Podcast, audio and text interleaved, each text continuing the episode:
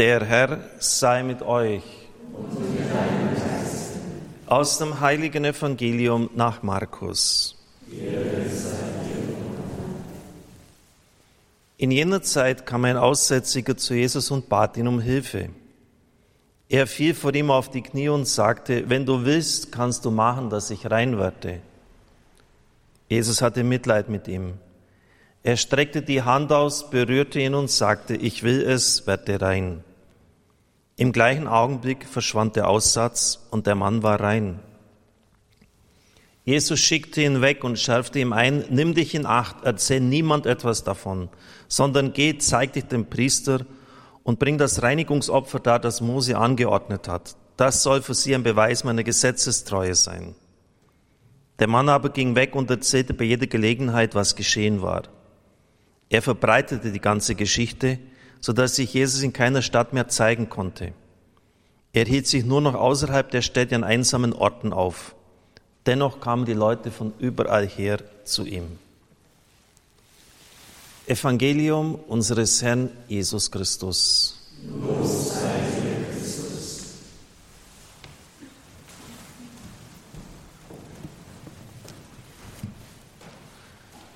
Liebe Zuhörer, liebe Zuschauer, liebe Brüder und Schwestern im Herrn,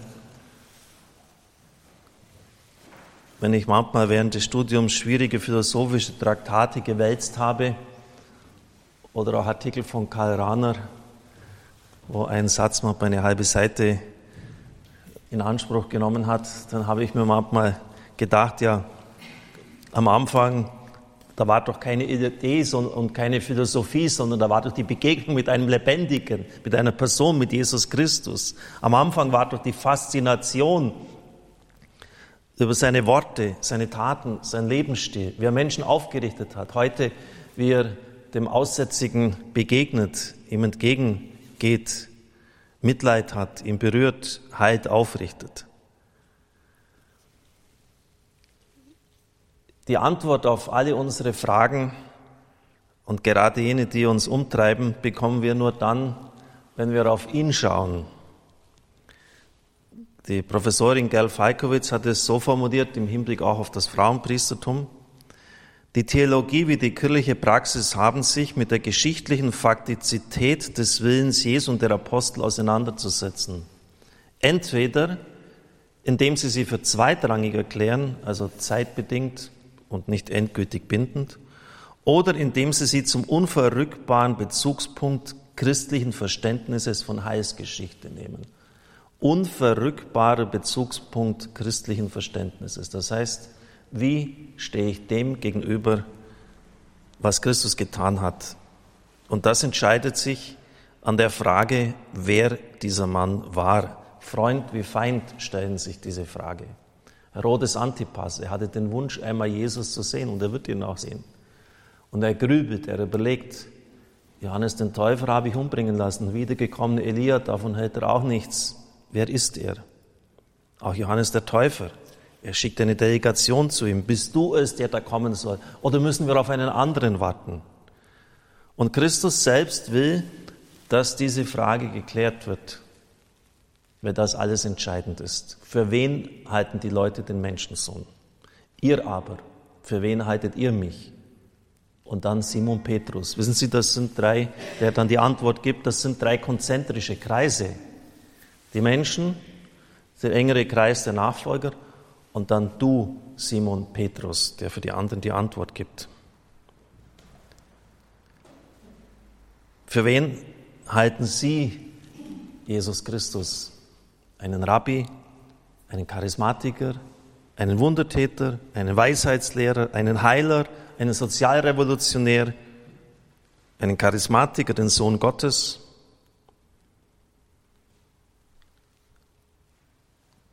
Die Beantwortung dieser Frage ist für unser Leben als Christen entscheidend. Denn ich habe keine Lust, etwa Sokrates der Steuer meines Lebens zu übergeben, auch wenn dieser Mann vielleicht viel Gutes gesagt hat aber er ist nicht der Sohn Gottes.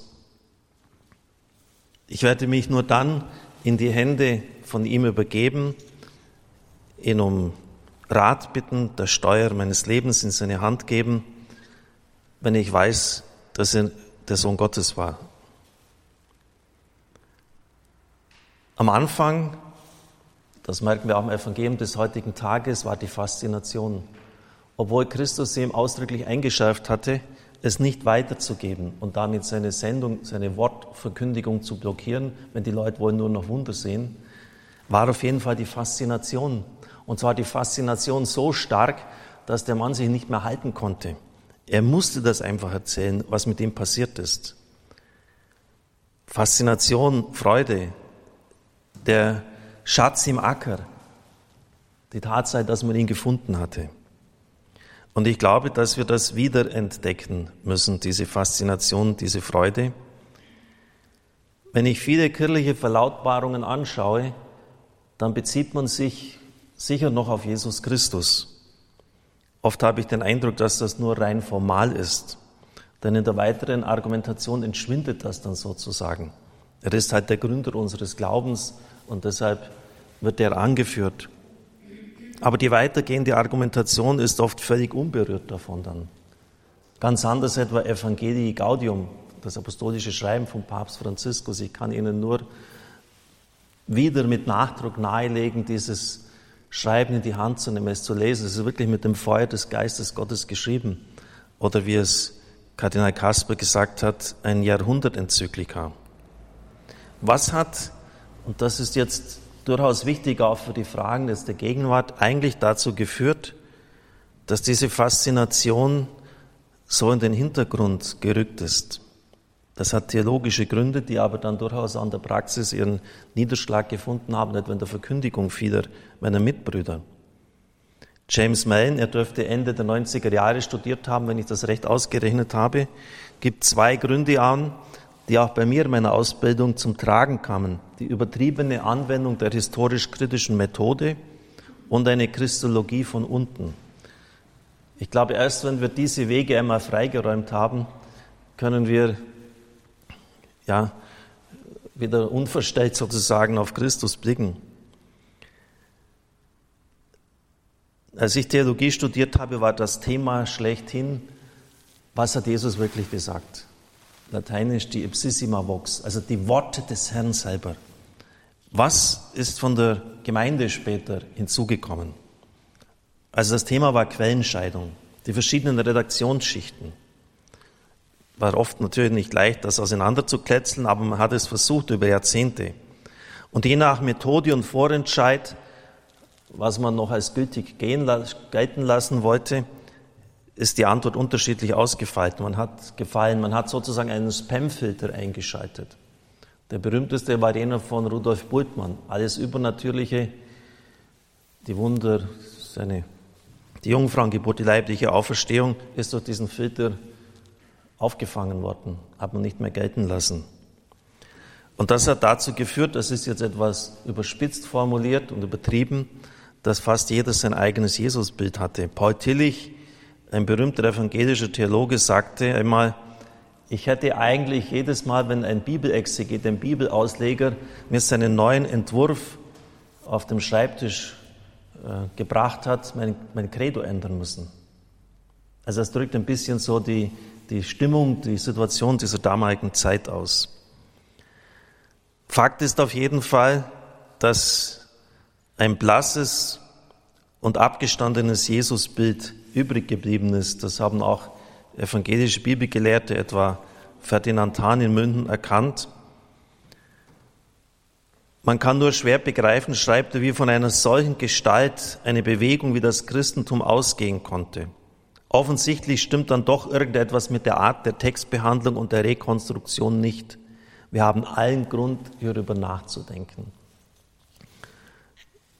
Die deutschen Bischöfe haben das auch in ihrem Schreiben der Nummer 31 getan und sich damals deutlich davon distanziert.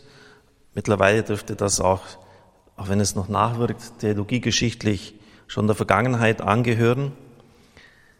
Aber ein weiterer Punkt ist auch noch zu nennen, die Christologie von unten. Klaus Berger schreibt in seinem Bestseller Jesus, noch in den jüngsten Neuerscheinungen zum historischen Jesus heißt es, das war im Jahr 2004, dass Jesus sich Sohn Gottes natürlich nicht vor Ostern habe nennen lassen oder die Jünger ihn dafür gehalten hätten. Das alles sei erst nach Ostern gekommen, als späterer Eintrag und nachträgliche Deutung durch die Gemeinde. Als Überblendung der historischen Wirklichkeit durch einen theologischen Überbau. Alle christologischen Titel, Gottes Sohn, der Herr, der Sohn Davids, all das ist nachösterlich. Also das hat Christus nie gesagt. So etwa hat auch der katholische Exeget Anton Vöckle in seinem Buch über den Menschensohn 1994 die Meinung vertreten, dass keine Aussage über den Menschensohn von Jesus stamme, alles sei Gemeindebildung. Sie können sich vorstellen, wie das gewirkt hat. Du bist der Messias, der Sohn des lebendigen Gottes, Matthäus 16, 16 und dann Simon Petrus, nicht Fleisch und Blut haben dir das geoffenbart, sondern mein Vater im Himmel. Und da hieß es dann zu meiner Zeit, ich weiß es noch wie heute, Fleisch und Blut, das kommt bei Paulus vor, ist nachösterlich, hat Christus so nie gesagt. Oder denken Sie an Weihnachten, was die Engel sagen. Er ist der Messias, der Retter, der Herr. Das ist ein sogenanntes Theologumenon.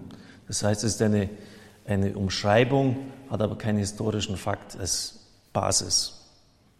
Weil die Kindertötung in Bethlehem außerbiblisch nicht bezeugt ist, wird das auch von der Großteil der Bibelgelehrten vom Tisch gewischt.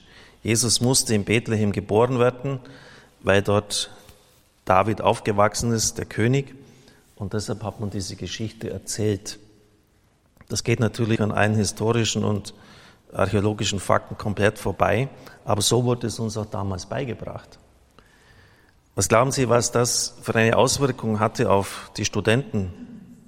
Spaltungen, Streitereien, Uneinigkeiten. Die einen haben das komplett kritiklos übernommen, die anderen haben alles abgelehnt, was mit historisch-kritischer Exegese zu tun hatte. Und nicht wenige haben dann das Studium aufgegeben. Ich nenne das die Zeit des sauren Regens. Und es hat viele Jahre und viel Studium und viel Gebet bei mir gebraucht, bis ich das erkannt habe und vor allem während der Doktorarbeitszeit auch die Hintergründe ausleuchten konnte. Die einfachen Gläubigen wurden dann in Predigten oft damit konfrontiert und die Leute sagten, der glaubt ja nichts.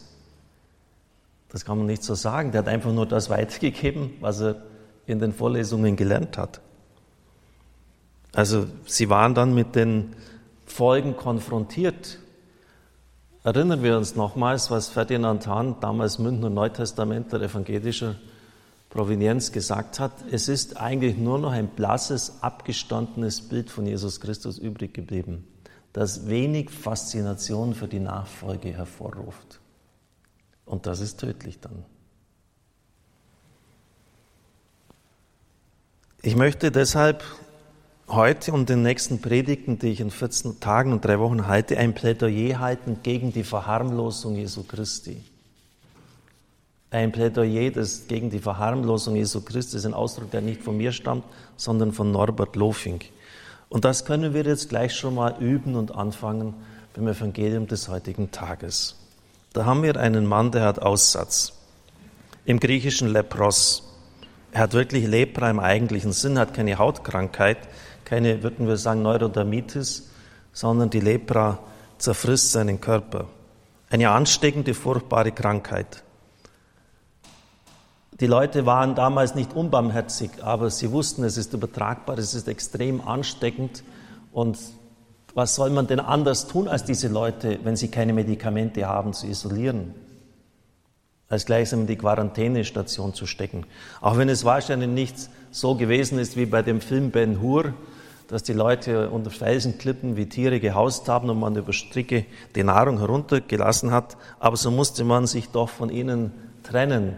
Es ist sicher auch nicht richtig, wie ich es bei jemand gelesen habe, dass die Leute äh, im gleichen Raum mit den anderen zusammenlebten. Lukas 10, 17 wird berichtet, dass zehn Aussätzige kamen und sie blieben in der Ferne stehen. Sie durften sich den Gesunden nicht nähern. Sie durften diese nicht auch noch anstecken. Wer vermögend war oder eine besondere Stellung hatte, konnte es sich leisten, im eigenen Haus zu leben. Also der musste nicht unbedingt jetzt gleich jede menschliche Siedlung verlassen, aber niemand durfte mit seiner Nahrung und seiner Kleidung in Verbindung kommen. Offensichtlich haben die Leute das auch damals schon gecheckt, dass dadurch die Übertragung stattfindet. Und es heißt nun, entgegen Levitikus 14, wonach es verboten ist, einen Aussätzigen zu berühren, dass Jesus ihn berührt hat. Er hätte ihn auch durch ein Machtwort heilen können. Er hat ihn berührt. Vielleicht seit vielen Jahren zum ersten Mal wieder eine Berührung. Die aussätzigen Heilung gilt einer Totenerweckung gleich, schreibt Rudolf Pesch. Israels König reagiert auf das Aramäers König Bitte um Naamans Heilung. Bin ich denn ein Gott, der töten und zum Leben erwecken kann? Dieser schickt zu mir, um einen Menschen von seinem Aussatz zu reinigen. Nach Hiob 18,13 ist Aussatz der erstgeborene Sohn des Todes. Nach Ansicht der Rabbinen ist die Heilung des Aussätzigen so schwer wie die Auferweckung eines Toten. Deshalb wird auch die Heilung von Naaman durch den Propheten Elisha mit einer Totenauferweckung durch die Rabbinen verglichen. Jesus ist die ausgestreckte Hand Gottes, hören wir in einem Hochgebet, im Hochgebet mit dem Thema Versöhnung. Es ist wichtig, Christus, und das werde ich jetzt in den nächsten Predigten auch tun, in seiner Zeit zu sehen, weil dadurch eine unglaubliche Faszination auch erwächst. Wie ist es möglich, stelle ich mir immer mehr die Frage, auch nach der Lektüre vieler Bücher über Jesus, dass jemand, der im Provinznest aufgewachsen ist, der überhaupt gar keine Ausbildung hatte, sich so komplett aus dem, aus dem zeitgeschichtlichen Umfeld abheben konnte. Das ist wirklich faszinierend. Das hat ihn nicht interessiert, dass dieser Mann Aussatz hatte. Er hat ihn berührt. Schnackenburg schreibt, er berührt den Unberührbaren. Eine klasse Formel. Er berührt den Unberührbaren. So hat man ihn eingestuft. Obwohl das Aussprechen des einzigen Wortes genügt hätte, um diesen Mann zu heilen. Und so geht es dann auch weiter. Die blutflüssige Frau, alles was mit Blut zu tun hat, hat extrem unrein gemacht. Sie berührt ihn, sie verunreinigt Christus. Anstatt sie jetzt zusammenzustauen, ich werde das beim nächsten Mal ausführlicher darlegen, sagt er zu ihrer Tochter, dein Glaube hat dich gerettet. Denken Sie an die stadtbekannte Sünderin. Wenn dieser wirklich ein Prophet wäre, wüsste er, was für eine Frau ihn berührt. Er wüsste, dass es eine Sünderin ist. Und er sagt zu ihr, Frau, deine Liebe hat dich gerettet, du hast viel geliebt, ich vergebe dir. Oder der Umgang mit Zöllnern und Sündern. Auch hier Menschen, die eigentlich berufsmäßig, weil sie in die Häuser zu gehen haben, Kleider anzufassen haben, Nahrungsmittel in die Hand zu haben, ständig im Zustand der Unreinheit leben. Christus sitzt sich sogar hin und isst mit ihnen. Das ist nur ein einziger Punkt. Ich werde noch viele weitere nennen und das beim nächsten Mal noch ausführlicher darlegen, dass Christus keine Angst, keine Berührungsängste hat, keine Angst vor kultischer Unreinheit. Und je mehr sie sich damit befassen, desto mehr wird in ihnen die Frage auftauchen, wer ist dieser, der in einer solchen absoluten, unglaublichen inneren Freiheit mit den Menschen seiner Zeit umgehen kann. Amen.